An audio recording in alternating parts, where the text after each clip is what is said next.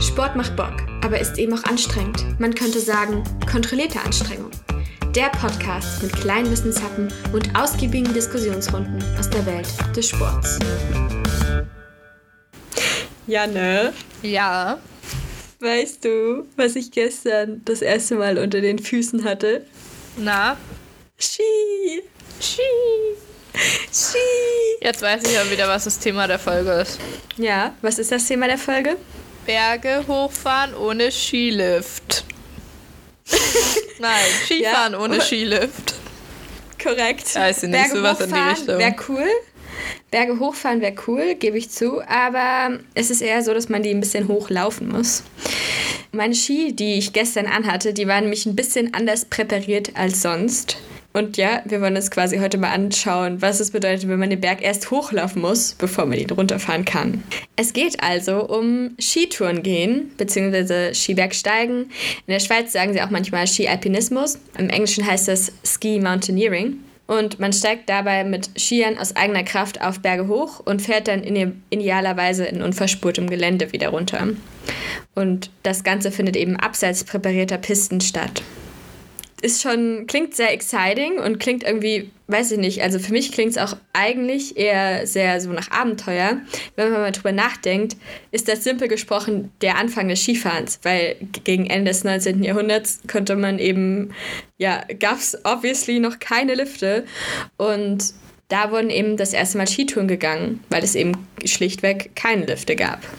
Hast du eine Vorstellung davon, was äh, der Unterschied zwischen Alpinski ist und Skitouren gehen? Mhm. Ja, sag mal, was du so darüber weißt. Also, pass auf, ich kenne das, weil, also ich kenne das Mountaineering von den Olympischen Jugendspielen. Weil bei den Olympischen Jugendspielen, da ähm, genau wurde das ja mit ins Programm genommen. Ich glaube, bei den letzten Winterspielen in Lausanne, Korrekt. in Die- der Schweiz. Ja, letztes Genau. Jahr im Januar, Fe Februar. Und da hatte ich das nämlich gesehen und ähm, hatte gesehen, dass, also die haben ja so ein, unter den Ski quasi so eine spezielle, ja, so eine Art Stoff ist das, glaube ich. Und dann, wenn du oben ange... Also das, der hat offensichtlich ja besseren Grip, sag ich mal. Damit kannst du so einen Berg halt hochlaufen dann. Wenn du oben angekommen bist, dann packst du den Stoff, pack, machst du ab, packst in deinen Anzug und fährst runter. Ja, voll gut. Du weißt schon, also sehr gut beobachtet. Das ist quasi äh, so, wie es funktioniert. Wir gucken uns dann nachher auf jeden Fall noch an, wie das im Wettkampfsport aussieht. Das ist nämlich recht. Das war letztes Jahr das erste Mal eine olympische Disziplin. Und vorher schauen wir aber nochmal auf die Ausrüstung. Das ist wirklich so, dass man Felle unter den Skiern hat. Also das, was du gerade als Stoff beschrieben hast, das sind Felle. Die sind heutzutage meist aus Kunstfasern. Früher waren es oft ähm, Hasenfelle. Ich finde, es sah immer so ein bisschen aus wie so Neopren oder so. Ja, sieht, sieht ein bisschen so aus, weil es eben sehr kurzhaarig ist. Ja. Und ähm, die geben dir eben Halt auf dem glatten Schnee. Und die werden unter die Ski eben angebracht. Und außerdem hat man auch, wenn man Skitouren geht, in der Regel andere Ski und andere Schuhe. Also ein Tourenschuh ist leichter als ein herkömmlicher Skischuh und hat außerdem ein Gelenk quasi, damit das, der Knöchel sich eben mehr bewegen kann, weil in normalen Skischuhen bist du ja komplett steif, damit du quasi Druck auf, den, auf das Schienbein geben kannst. Und jetzt kannst du eben zum Laufen, hast du dann eben so einen, kannst du den Hebel umlegen und dann kannst du da besser laufen, dadurch, dass das Gelenk da geht und dann kannst du ihn zum Abfahren, dann kannst du den Schuh quasi feststellen und äh, hast dann auch wieder einen steifen Schuh. Außerdem haben die Schuhe teilweise auch eine profilierte Sohle, weil, ich weiß nicht, ob du es bei den Olympischen Spielen in Lausanne auch gesehen hast, teilweise müssen nämlich auch die Ski sogar abgeschnallt werden, Ah, krass, nee, das wusste ich um nicht. eben besonders steile, um besonders steile Stellen zu überwinden. Außerdem sind dann die Ski eben auch anders. Die sind nämlich wesentlich leichter gebaut, weil man sie zum Beispiel eben teilweise ähm, ja, eben tragen muss, aber auch, weil du die Ski quasi ja schleifen musst an deinem Fuß. Und die Bindung, die auf den Schienen angebracht ist, die sind auch anders, denn die Bindung kann sich von der Ferse hinten loslösen. Wenn du jetzt quasi ganz in der Bindung, ganz auf dem Ski eingeschnallt wärst, wäre das eben sehr, sehr umständlich und sehr, sehr schwierig. Aber da kannst du eben die Ferse loslösen, das ist so ein bisschen so wie beim Langlauf. Und außerdem gibt es dann in der Bindung noch sogenannte Steighilfen. Also je nachdem, wie steil der Berg ist, kannst du dann quasi so einen kleinen Hebel umlegen, damit deine Ferse dann auf dem Ski wie so einen Absatz hat. Also äh, kannst dich erinnern, wie bei dem Keil quasi beim Skispringen. Und dann kannst du eben auch stärker, ja, äh, kannst du auch stärkere Steigungen besser überwinden. Ach so, und diese Ski, Skibindung, die ist so gebaut, dass du die dann später, wenn, wenn du abfahren willst, eben die auch deine Ferse noch festschnallen kannst auf der Bindung quasi. Es gibt da verschiedene Systeme, die für die Bindung, aber genau, also alle haben eben gemeinsam, dass man die Ferse quasi loslösen kann und aber auch wieder befestigen. Ja, außerdem hat man in der Regel auch verstellbare Stöcke, denn die kannst du eben länger beim Aufstieg machen, damit du eben besser ja, dich abdrücken kannst und so. Und eben auch bei teilweise verschiedenem Schnee kannst du eben dann auch damit reagieren. Eine Sache ist außerdem noch ja, sehr wichtig im Vergleich zum normalen Skifahren. Kannst du dir vorstellen, was das ist, sein könnte, was man unbedingt noch mitnehmen sollte? Nein. Okay. Es ist nämlich so, dass dadurch, dass man abseits von den Pisten geht, äh, man immer auch ein Sicherheitsset für Lawinenabhänge, äh, für Lawinenabgänge dabei haben sollte. Das habe ich mich tatsächlich schon mal gefragt, ob das nicht. Also ich, ich verstehe den Part mit dem Hochkommen noch, ne? Und mhm. du musst halt auch wieder runterkommen. Und du ja. bist ja jetzt in der Regel wahrscheinlich nicht in so einem gesicherten Skigebiet oder sowas, wo du eine blaue Piste hast, wo du runterfahren kannst, sondern das ist ja in der Regel bist du ja wahrscheinlich dann halt in der Natur, so richtig in der Natur. Und ob das halt nicht voll gefährlich ist eigentlich. Das kann es sein. Also tatsächlich ist es so, dass in jedem Fall immer das oberste Gebot ist, eine Lawine zu vermeiden. Denn Lawinenverschüttung bedeutet eine tödliche Gefahr. Also eher, eher sterben als überleben, wenn du in einer Lawine, von einer Lawine erwischt wirst. Es ist deswegen so, dass man meist mit einem ortskundigen, mit einer ortskundigen Person gehen sollte oder auch jemand, der sich mit eben Lawinen auskennt, also wie Lawinen entstehen, wie man Lawinen vermeidet. Und das ist eben sehr wichtig. Außerdem ist es eben wichtig, dass man, ja, also es gibt quasi etwas, was man immer anhaben sollte beim, beim Tourengehen und das ist ein Lawinenverschüttungssuchgerät, also so ein Lawinenpieps. Das ist ein kleiner Apparat, den schnallst du dir quasi, der kommt auch nicht in den Rucksack, ganz, ganz wichtig, niemals in den Rucksack, sondern der wird unter die Jacke auf die Brust geschnallt, damit im Falle einer Lawine der sich nicht von dir lösen kann. Also wenn du einen Rucksack aufhättest, könnte der ja weggespült werden, sondern der wird dann an deinen Körper geschnallt. Und dieser Lawinenpieps wird eben vorher aktiviert, bevor man losgeht. Und dann kann man damit sowohl suchen als auch gefunden werden. Ähm, ich weiß nicht, wie hoch die, äh, wie hoch die Reichweite ist, aber ich glaube so 50 Meter oder so. Äh, okay. Bis zu 50 Metern.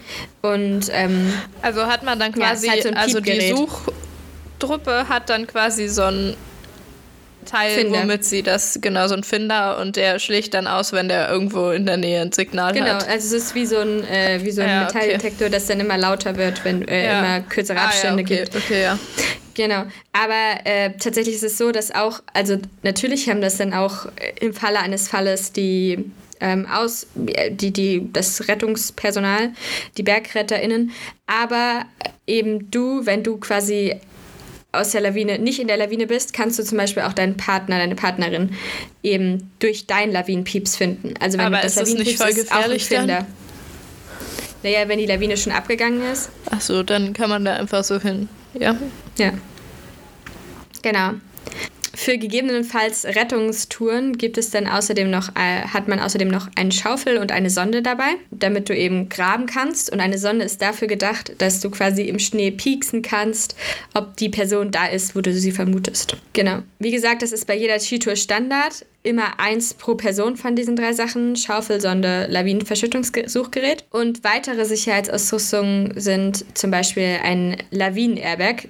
Das ist so ein Rucksack der im Falle einer Lawine quasi sich löst und der soll dabei helfen, eine ganze, eine Gesamtverschüttung zu vermeiden. Und das ist eben die Ausrüstung, ähm, die eben sehr relevant ist. Und jetzt wollen wir uns mal angucken, wie, ähm, ja, wie dieser Sport auch ein Wettkampf ist. Tatsächlich ist es nämlich heutzutage Breitensport und Wettkampfsport gleichermaßen.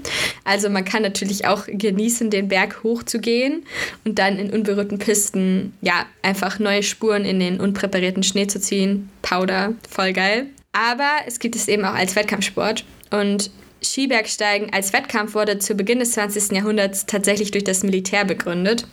Dabei hieß das Militärpatrouillen. Erst ab den 1920ern gab es dann erste zivile Rennen in Österreich. Und Militärpatrouillenlauf war tatsächlich bei den Winterspielen, bei den Olympischen Winterspielen 1924 in Chamonix auch olympisch, obwohl bis heute umstritten ist, ob es ein Demonstrationswettbewerb war oder nicht. Damals musste man 30 Kilometer auf Ski zurücklegen und nach der Hälfte der Strecke auf 250 Meter, Ausrufezeichen hier hinter, entfernte Feldscheiben schießen. Dabei startet man als Mannschaft und die getroffenen Schüsse, die wurden quasi für jeden getroffenen Schuss hat man 30 Sekunden von der Gesamtzeit abgezogen gekriegt. Und man hatte insgesamt 80 Schuss. Und diese Sportart ist tatsächlich der Vorgänger von etwas anderem. Deswegen habe ich wieder eine 100-Punkte-Frage für dich heute, Janne. Woran erinnert dich das? An welche Sportart? An Biathlon. Ja, tatsächlich wird es heute als der Vorfahre von Biathlon angesehen, weil man läuft auf Schienen und dann schießt und dann man, schießt dann man. läuft man auf Schienen. Aber heute ja. müssen die nicht so weit schießen. Wenn ihr wissen wollt, wie weit man heutzutage schießen muss im Biathlon, dann hört doch gerne in unsere Biathlon-Folge rein. Yay! Genau, und tatsächlich müssen die auch nicht so weit laufen, weil 30 Kilometer auf Ski zurücklegen, das ist schon sportlich. Naja. Wie ist es denn heute so? In Deutschland hat man dafür heute sogar eine Nationalmannschaft. Der Wettbewerb nennt sich Ski Mountaineering oder auch Skimo kurz. Und dafür gibt es sogar einen internationalen Skibergsteigerverband, der International Ski Mountaineering, die International Ski Mountaineering Federation, ISMF. Und die wurde 2008 als Dachverband gegründet und wurde sogar 2014 vom Internationalen Olympischen Komitee anerkannt. Der ISMF richtet im Zweijahresturnus Welt- und Europameisterschaften aus und die letzte Weltmeisterschaft fand im März diesen Jahres statt. Und ich dachte, ich erkläre dir jetzt noch mal ein bisschen, wie denn so ein Wettkampf daran aussieht. Es gibt nämlich verschiedene Wettkampfdisziplinen. Kannst du dich an einen konkreten von den Olympischen Jugendspielen erinnern? Nee, ich weiß nur noch, dass sie Berg hochgelaufen sind und wieder runtergefahren sind. ja, das ist auch das Prinzip der meisten. Aber es gibt. Ähm, gibt bestimmt ja. auch sowas wie Sprint und so. Genau, ja. Zum Beispiel Sprint Dabei überwindet man 80 bis 100 Meter Höhenunterschied und startet in, äh, mit zu sechs meistens als Massenstart. Und dabei gibt es den Aufstieg mit Ski und ganz kurze Tragepassage und dann runter eine schnelle, agile Abfahrt. Das Gute oder das Medialgute für diesen Sport ist, dass es eben ein sehr schneller Wettkampf ist, weil man ja, weil man drei Minuten für die schnellsten, ja, eben nur braucht, für den schnellsten, die schnellsten WettkämpferInnen. Da hoch und wieder runter. Ja.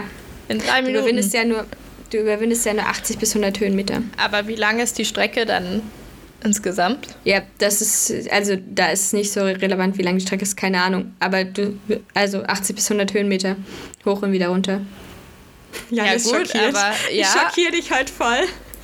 Ey, aber weil, guck mal, ich denke gerade drüber nach, so 80 bis 100 Höhenmeter das sind ja nicht 80 bis 100 Meter, Nö. sondern das sind ja Höhenmeter. Korrekt. Das heißt, also weißt du, wie viel Steigung die da ungefähr haben? Keine Ahnung. Weil aber ich, du musst also ja auch, es interessiert mich ja halt sagen, voll, wie... Du musst ja auch sagen, die fahren da ja quasi, nicht Schuss, aber quasi Schuss runter. Also ja, die brauchen ja auch den längsten Teil zum Hochgehen und dann Schon runter. klar, aber ich meine, also trotzdem kommt mir das sehr schnell vor. Ja, es sind ja, gut, ja auch die, die schnellsten, die so lange brauchen. auch ziemlich gut, aber... Ja, aber guck dir, guck dir einfach mal sowas an. Ich meine, auch ja, dieser Wechsel, es ja. ist ja Wahnsinn. Also, ja, also wenn das kommt ja auch drauf. Du musst ja auch erstmal das Minuten. abziehen und einpacken. Ja, aber die, und die brauchen dafür halt 10 Sekunden um, für den Wechsel. Krass. Sehr beeindruckend. Das werde ich mir mal also anschauen. Also die stehen ja, die stehen ja auf Ski, dann lösen sie das vorne an der Skispitze das Fell, dann mhm. springen sie, ziehen mhm. es ab, Mhm. Fälle in Einpacken, Bindung, fest, schnell, ab geht's. Krass, ja, okay. Mhm. Tatsächlich gibt es auch eine Wettkampfdisziplin, wo man nicht die Abfahrt mitnimmt, sondern nur einen durchgehenden Aufstieg ohne Tragepassagen und ohne Abfahrt. Die Wettkampfdisziplin nennt sich Vertical und da gibt es nicht mehr als 700 Meter Höhenzunahme. Aber auch hier ist es natürlich, ich kann dir halt quasi keine kompletten ähm, keine, keine Kilometerzahlen nennen, weil es ja auch immer auf den Berg ankommt. Also es ist ja nicht ja. so, du kannst ja nicht einfach wie so ein Marathon sagen, okay, hier ist die Strecke vorbei, sondern da geht man halt eben eher so auf, den, auf die Gegebenheiten der Natur quasi mhm. ein. Bei der Disziplin Individual, die dauert ein bisschen länger, so circa 60 bis 120 Minuten und dabei hat man mehrere Auf- und Abstiege. Ähm, zwar ist auch hier ein Massenstart, aber man hat mindestens drei und drei Aufstiege und mindestens drei Abstiege. 85 Prozent der Aufstiege werden auf Ski bewältigt, aber es sollte auch eine kurze Tragepassage geben. Und dieses Rennen hat etwa, also zwischen 800 bis zu 1900 Meter Höhenunterschied, die man da überwinden sollte. Und das gibt es auch als Team Race, wo eben alle Teammitglieder dann zusammen das auch machen könnten. Genau, aber in der Regel ist es eben Individual Race. Außerdem gibt es natürlich auch ein Relay, beziehungsweise die Staffel, wo zwei Frauen und zwei Männer äh, pro, pro Staffel quasi antreten.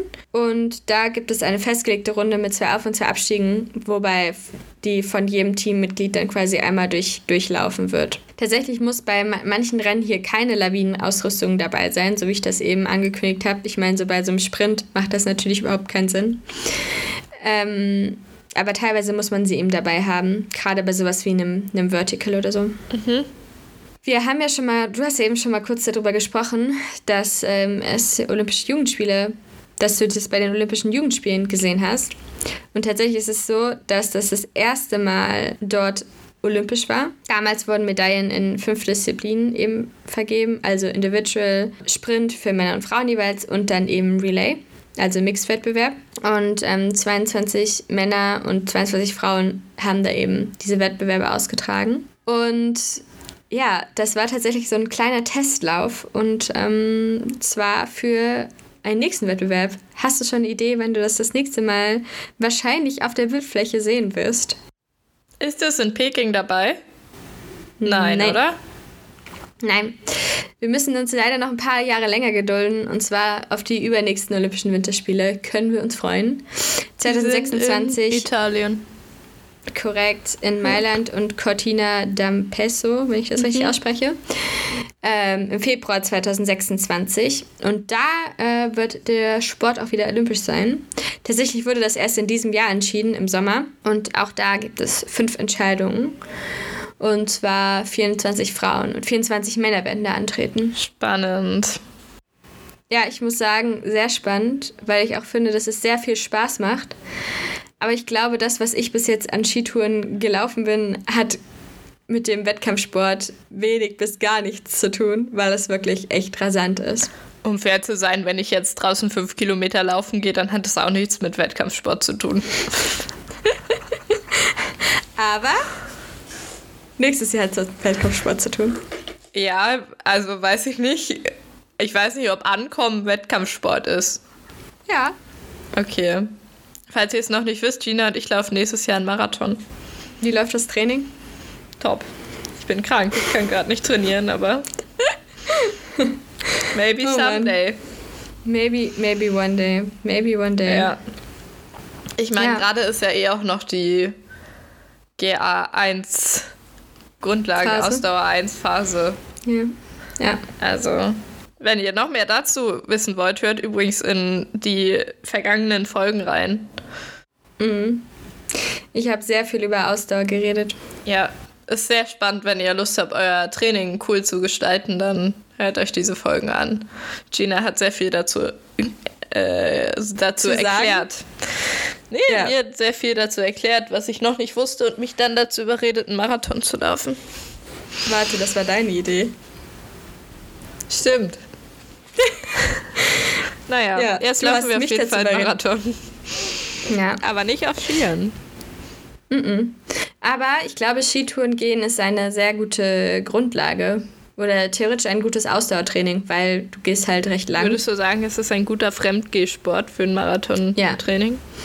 Ja. Okay. Für mich auf jeden Fall. Ja, ich habe leider keinen Schnee hier, deshalb schwierig. Sad. Schwierig. Schwierig. Vielleicht naja. im Winter.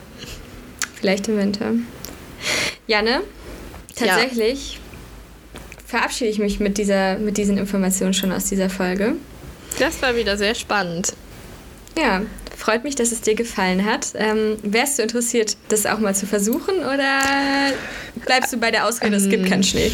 Also ich bin halt bisher noch nie Ski Alpin gefahren, deshalb glaube ich, sollte ich vielleicht erstmal das lernen, bevor ich irgendwo mitten im Nirgendwo, äh, wo die Gefahr Stimmt. da ist, dass ich von einer Lawine überrollt werde, Skifahren gehe, aber also die ja. Gefahr wäre dann wahrscheinlich eher, dass ich mir alles breche. Ja, für dich ist die Gefahr nicht das Hochkommen, sondern das Runterkommen. Ja, das würde ich auch mal so festhalten, aber vielleicht irgendwann, ja. Mhm. Ja, okay, dann freue ich mich schon auf unseren nächsten Podcast und wir hören uns nächste Woche wieder. Dann bis nächste Woche. Bye. Ciao.